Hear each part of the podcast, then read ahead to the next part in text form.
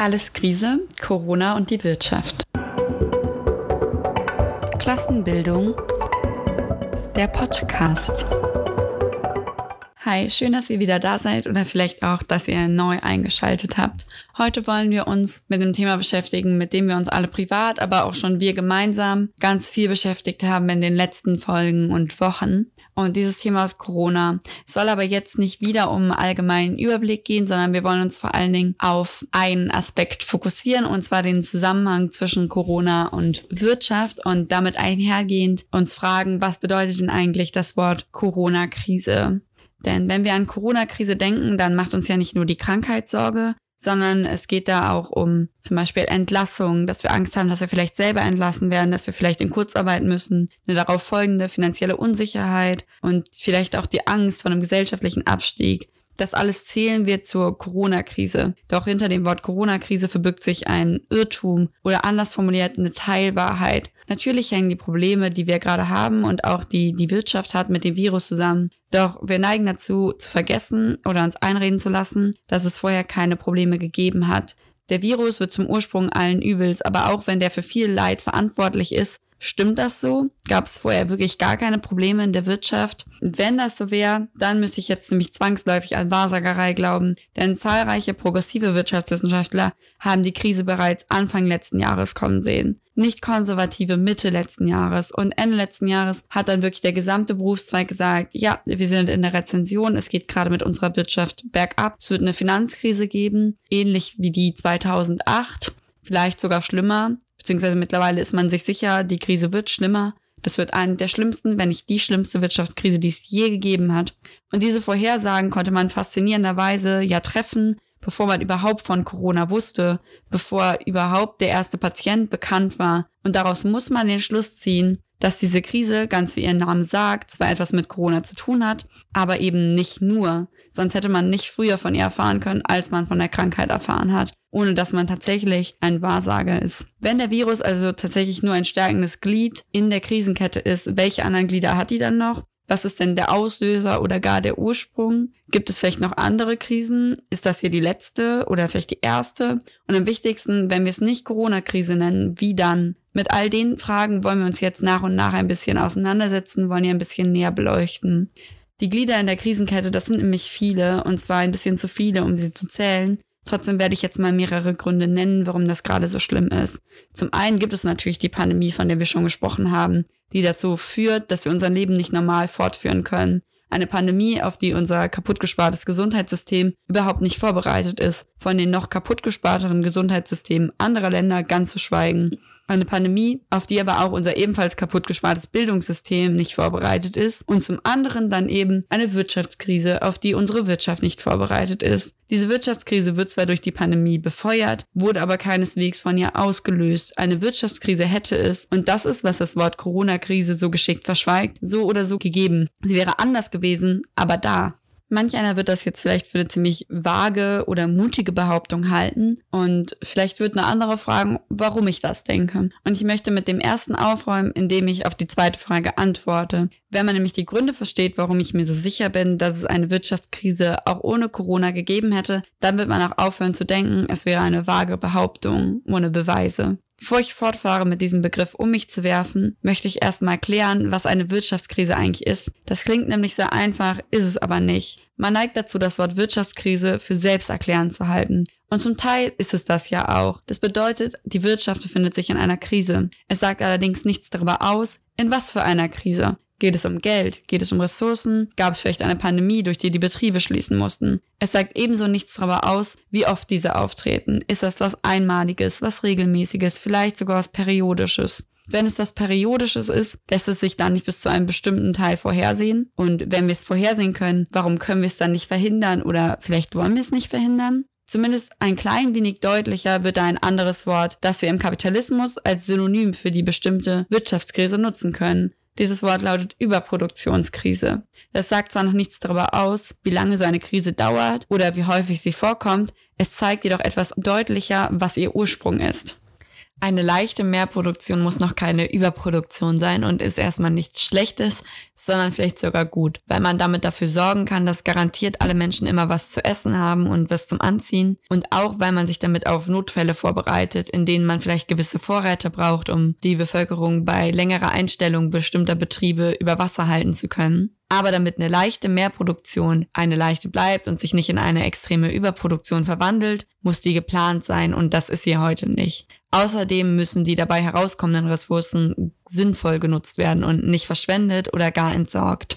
Heute ist das eben anders, das habe ich ja gerade schon mal angesprochen. Und daher kommt es immer wieder zu Krisen, die allein durch die massive Überproduktion ausgelöst werden. Um das Ganze ein bisschen weniger theoretisch zu machen, habe ich mir ein kleines Beispiel ausgedacht. Und zwar befinden wir uns in einer fiktiven Kleinstadt und in der gibt's zehn Klamottenläden. Und jeder Laden hat am Tag 100 Kunden und die kaufen jeweils zwei Teile. Das heißt, jeder Laden muss so 200 Teile auf Lager haben, um alle seine Kunden zufriedenstellen zu können. Das Ding ist, wir wissen nicht genau, wenn wir jetzt so einen Laden besitzen, nennen wir ihn mal A, wie viele Kunden kommen wirklich und welche Teile wollen die kaufen. Also vielleicht wollen die ja nicht 200 T-Shirts kaufen, sondern die wollen auch Hosen. Das heißt, wir produzieren ein paar Teile mehr, damit die Kunden eine Auswahl haben. Und dann möchten wir auch, dass die Regale zu jedem Zeitpunkt gefüllt aussehen, damit es irgendwie schön ist im Laden, damit man sich wohlfühlt. Auch dafür produzieren wir noch mal ein bisschen mehr.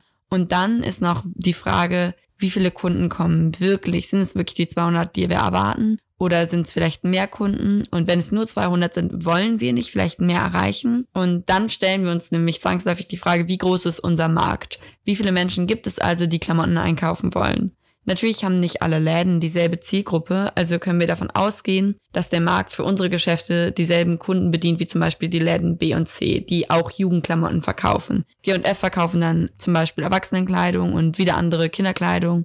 Und jetzt möchte unser Geschäft A den Markt ausbreiten. Es weiß, es gibt noch zwei weitere Läden mit jeweils 100 Kunden am Tag. Das bedeutet, dass man sein Geschäft zumindest in der Theorie noch auf diese Menschen oder ein paar weniger ausweiten kann. Dafür benutzt es Plakatwände, Fernsehspots etc. Für den Fall, dass die Werbung funktioniert, kauft das Geschäft nun mehr Anziehsachen beim Großmarkt ein. Wäre ja peinlich, wenn statt 100 Kunden jetzt 300 kommen, man dann aber nichts zum Verkaufen hat. Das bedeutet, dass der Laden mindestens 600 Teile produzieren muss, um seine potenziellen Kunden mit jeweils zwei Teilen versorgen zu können. Vielleicht noch 50 weitere, damit eine Auswahl da ist und die Regale gefüllt sind. Er ist jetzt aber nicht das einzige Geschäft, das so denkt, sondern die anderen beiden, also B und C, möchten natürlich auch mehr verkaufen. Die produzieren also ebenfalls mehr Anziehsachen oder kaufen mehr beim Großhandel ein. Auch sie gehen von einem Markt von 300 Menschen aus, weil sie ja dieselbe Zielgruppe haben wie A und vielleicht B. Und da sie ja dieselben Kunden bedienen, haben jetzt alle drei Geschäfte zusammen für einen Tag 1950 Teile auf Lager. In der Realität werden sie aber bloß 600 Teile verkaufen. Man hat also das Dreifache überproduziert. Mit diesem Beispiel habe ich jetzt versucht, eine relativ komplizierte Angelegenheit sehr einfach zu erklären. In der Realität verändert sich das Ganze ein wenig. Anziehsachenhersteller können heute besser planen, wie viele Kunden sie haben. Auch sie produzieren aber über, um die Möglichkeit zu haben, ihren Markt auszuweiten. Nur nicht das Dreifache.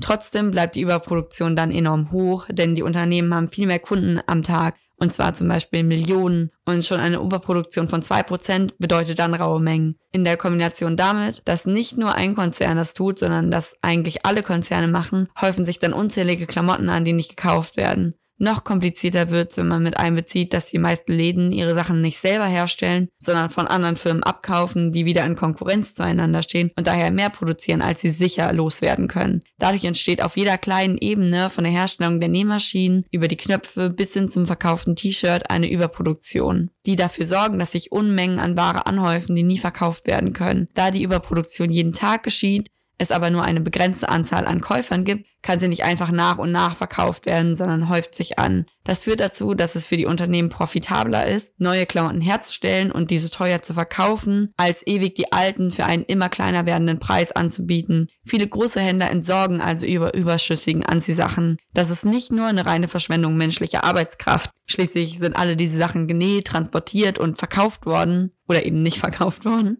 Zusätzlich ist es auch noch eine Verschwendung der Ressourcen, wie zum Beispiel der Baumwolle, aus denen die T-Shirts bestehen. Und es verschmutzt die Umwelt durch den vielen Transport. Viele dieser Sachen werden mehrmals um die Welt geflogen, bis sie im Laden ankommen. Und die Kirsche auf der Sahnehaube ist dann, dass es eben auch noch verbranntes Geld ist. Verbranntes Geld, das klingt schade, aber das klingt erstmal gar nicht so schlimm. Für unser Wirtschaftssystem ist es das aber. Es wurde Geld in eine Sache gesteckt, das normalerweise irgendwann wieder im Wirtschaftskreislauf ankommt, dadurch, dass jemand die Sache kauft. Bis zu diesem Zeitpunkt hat sich der Wert der Sache sogar gesteigert, da menschliche Arbeitskraft hineingeflossen ist. Da der Stoff jetzt also nicht mehr einfach nur ein Stoff ist, sondern ein zusammengenähtes T-Shirt, fügt dieses dem Wert hinzu. Also das T-Shirt ist jetzt mehr wert dadurch, dass es nicht einfach ein Stück Stoff ist, sondern ein T-Shirt. Diesen Wert, den nennt man Mehrwert und den erkläre ich noch ein bisschen genauer in einer anderen Folge. Der Knackpunkt ist, das Geld, was in die unverkäuflichen T-Shirts geflossen ist, das kommt nicht wieder zum Produzenten zurück, sondern wird quasi mit dem Shirt zusammen verbrannt. Die erste Möglichkeit einer Wirtschaftskrise ist geschaffen. Kein Verkauf, kein Geld. Das bedeutet, der Produzent kann das Geld nicht in eine andere Ware investieren und beispielsweise neue T-Shirts herzustellen. Damit wird dann auch der nächste Anbieter, beispielsweise der des Stoffs, seine Ware nicht los und so weiter und so weiter.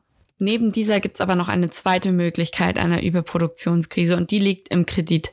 Diese Möglichkeit entsteht, wenn Waren auf Kredit verkauft werden. Der Schreiner verkauft der Metzgerin, die Metzgerin dem Bäcker, der Bäcker dem Schneider seine Waren auf Kredit. Es entsteht damit eine riesige, immer komplizierter werdende Kette von Zahlungsverpflichtungen. Ist der Kredit des Schneiders fällig, benötigt dieser das Geld. Hat er aber keines, zum Beispiel weil er seine Waren nicht losgeworden ist, löst sein Bankrott möglicherweise den des Bäckers aus, der Metzgerin und die dann den des Schreiners es kommt zur Geldkrise. Ganz ähnlich war das in der letzten großen Wirtschaftskrise im Falle der Immobilienkredite 2008. Die Möglichkeit der Krise ergibt sich schließlich aus der räumlichen und zeitlichen Trennung vom Produktionsprozess und dem Umlauf der Waren auf dem Markt, der sogenannten Zirkulation. Zirkulation, das bedeutet, erst nach der Vollendung der Produktion, also der Zirkulation, erfährt der Produzent, ob seine Ware überhaupt verkauft werden kann oder nicht. Und nur wenn er seine Ware verkaufen kann und aus der Zirkulation somit das Geld für die neuen Rohmaterialien erhält, kann er neue Ware produzieren. Gehen Produktion und Zirkulation aber nicht flüssig ineinander über, dann kommt es zu einer Krise und das ist eben auch eine Überproduktionskrise. Diese beiden Formen von Überproduktion, die erklären jetzt, woher eine Wirtschaftskrise kommen kann, aber die machen das ja noch nicht zu einer grundsätzlichen Notwendigkeit. Das bedeutet, dass sie nicht regelmäßig auftreten muss. Im Gegensatz zu vorherigen Systemen tut sie das aber im Kapitalismus und jetzt wollen wir uns fragen, woran das liegt. Ganz einfach gesagt, waren frühere Gesellschaften einfach ein bisschen kleiner. Das heißt nicht nur kleiner, weil sie weniger Menschen waren, sondern die waren einfach kleinschrittiger organisiert. Jeder Schneider hat seine Anziehsachen selbstständig und nur für einen relativ kleinen Personenkreis hergestellt. Heute ist das anders. Die Basis des Kapitalismus ist die Arbeit in Großbetrieben und in gigantischen Fabriken bzw. weltweit verflochtenen Produktionsketten. Das bedeutet, die Arbeit wird nicht mehr nur innerhalb der Gesellschaft auf verschiedene Menschen aufgeteilt wie früher. Das heißt, der eine backt Brot, der andere näht, sondern die ist heute ein tatsächlicher gemeinsamer Prozess. Früher hat der Schneider noch den größten Teil seiner Arbeit alleine verrichtet, vielleicht sogar den Stoff selber hergestellt, dann aber auch den Gewinn für diesen eingenommen. Das heißt, er hat privat produziert und privat angeeignet. Mittlerweile geht ein T-Shirt aber durch tausende Hände, bevor es fertig ist. Baumwolle wird an einem Ort geerntet, an einem anderen daraus Stoff gemacht, am nächsten gefärbt, am anderen wieder vernäht und dann irgendwann verkauft. Und das ist das, was ich eben Produktionskette genannt habe. Das heißt, alle Beteiligten erfüllen nur noch eine Teilfunktion der Produktion. Das T-Shirt wird also gemeinsam, man könnte beinahe sagen, gesellschaftlich produziert und nicht wie früher beim Schneider privat. Das heißt, die Art zu produzieren hat sich weiterentwickelt. Trotzdem gehört das Produkt am Ende nur einer Person oder Firma. Das T-Shirt, das hergestellt wurde, gehörte dann beispielsweise Primark oder H&M und nicht jedem Arbeiter, der es hergestellt hat, ein bisschen. Das heißt, die Aneignung ist immer noch privat und damit hinter den Veränderungen der Produktion zurückgeblieben. Das liegt daran, dass alleine die Unternehmer bzw. die Kapitalisten alle Mittel zur Produktion besitzen. Das heißt, auch wenn jemand anders erntet und näht, denjenigen gehört die Fabrik, denen gehört die Nähmaschine, denen gehört der Korb, in dem die Baumwolle gesammelt wird. Das alles, was zum T-Shirt herstellen benötigt wird, gehört also denen. Und damit ist die Arbeitskraft der Menschen nur ein weiteres notwendiges Produkt geworden, das sie einkaufen gehen, um produzieren zu können. Die Besonderheit des Produktes Arbeitskraft im Gegensatz zu anderen Waren ist aber, dass sie einem Produkt neuen Wert hinzufügt. Den Wert der Arbeiter oder die Arbeiterin der Ware an Wert hinzufügt, was über ihren Lohn hinausgeht, eignet sich der Besitzer des Unternehmens dann nach dem Verkauf an und das ist die Quelle seines Profits. Das Ganze nennt man Mehrwert. Das bedeutet, man schafft mehr Wert, als die eigene Arbeitskraft wert ist. Das heißt, man kriegt vielleicht acht Euro die Stunde, aber man produziert für zehn. Das ist jetzt eine ganz verkürzte Art, Mehrwert zu erklären und in einer anderen Folge werden wir darauf nochmal ein bisschen intensiver eingehen. Aber der Mehrwert ist jedenfalls die Quelle, mit der ein Unternehmen seinen Profit erwirtschaften kann und mit dem es immer mehr Profit machen kann, indem es quasi den Mehrwert erhöht, den jemand produziert.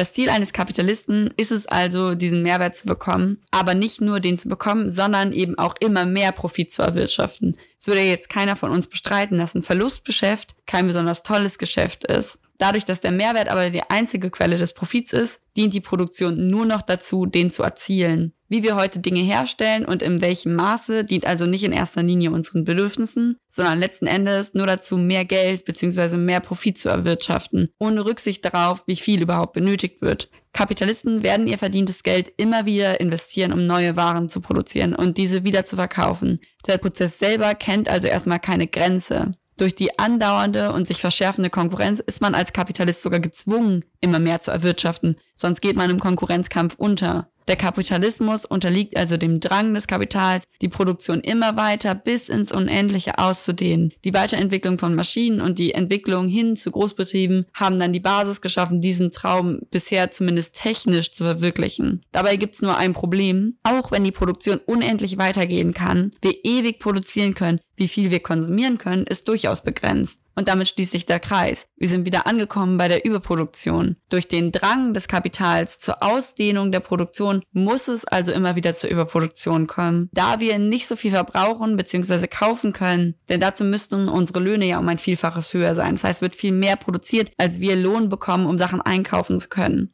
Alle paar Jahre häuft sich dann diese Überproduktion an und es entsteht eine Überproduktionskrise. Dafür lag der Krisenzyklus zu Beginn des Kapitalismus bei so 10 bis 12 Jahren. Die Produktion wird jedoch immer fortgeschrittener, der Kapitalismus wird immer verzweigter und so kommen weitere Faktoren hinzu, durch die die Krise verstärkt wird. Heute beträgt ein Krisenzyklus also nicht mehr 10 bis 12 Jahre, sondern nur noch 4 bis 6 Jahre. Dabei muss jetzt nicht jede Krise gleich schlimm sein, also nicht jede Krise ist so heftig wie die 2008, sondern es kann auch kleinere Krisen geben und das war tatsächlich auch so. Denn es ist nicht alles rosig gewesen seit 2008, sondern um das Jahr 2014, 15 gab es tatsächlich nochmal eine kleinere Krise und jetzt erleben wir eben im Jahr 2020 nochmal eine schwerere Wirtschaftskrise. Das heißt, das wechselt so immer ein bisschen, aber alles in allem hat man so alle vier bis sechs Jahre nach dem Krisenzyklus eine Wirtschaftskrise. Es gibt also ein bisschen sowas wie eine gesetzmäßige Notwendigkeit von Überproduktionskrisen. Und wir haben auch die Möglichkeit, die mit dem Krisenzyklus einigermaßen zu bestimmen. Das macht Krisen mehr oder weniger vorhersehbar. Das heißt, wir können ungefähr sagen, wann die kommen und wir können definitiv sagen, dass sie kommen. Trotzdem kann man die nicht verhindern und da müsste man sich jetzt fragen, warum das so ist. Es liegt daran, dass die kapitalistische Produktion getrennt voneinander stattfindet und vor allen Dingen in Konkurrenz, in der es keine richtigen Absprachen geben kann. Eine Krise kann man somit in diesem System nicht verhindern, weil es bedeuten würde, dass Konzerne friedlich den Markt unter sich aufteilen und es spricht gegen ihr Bestreben nach einem größeren Gewinn. Sie müssten sich alle zufrieden geben mit dem, was sie schon haben, und zwar jeder einzelne von ihnen. Und das ist sehr unwahrscheinlich bis unmöglich. Und so wird es immer wieder zu Krisen kommen, deren Ursprung in der Überproduktion liegt. Trotzdem, und damit schließen wir den Kreis jetzt gleich doppelt, ist es nicht so, dass die Corona-Pandemie mit der Krise gar nichts zu tun hat oder diese Krise nicht beeinflusst. Vor jeder Krise gibt es eine sogenannte Rezension, also den Rückgang der Wirtschaft. Und irgendwann gibt es dann den Crash, sozusagen das, wo alles abstürzt. Und das haben die meisten von uns wahrscheinlich von 2008 auch noch ganz gut im Kopf. Da wurde auch ganz viel vom äh, Crash oder vom Börsencrash berichtet. Und für diesen Crash ist der Auslöser eben nicht immer derselbe, sondern der Auslöser ist immer anders. Und dieses Mal kam der in einem starken Zusammenspiel mit dem Coronavirus. Darüber hinaus verschlimmert natürlich die Auswirkungen des Virus die Wirtschaftslage nochmal massiv. Macht die Krise also heftiger, als sie ohne die Pandemie gewesen wäre.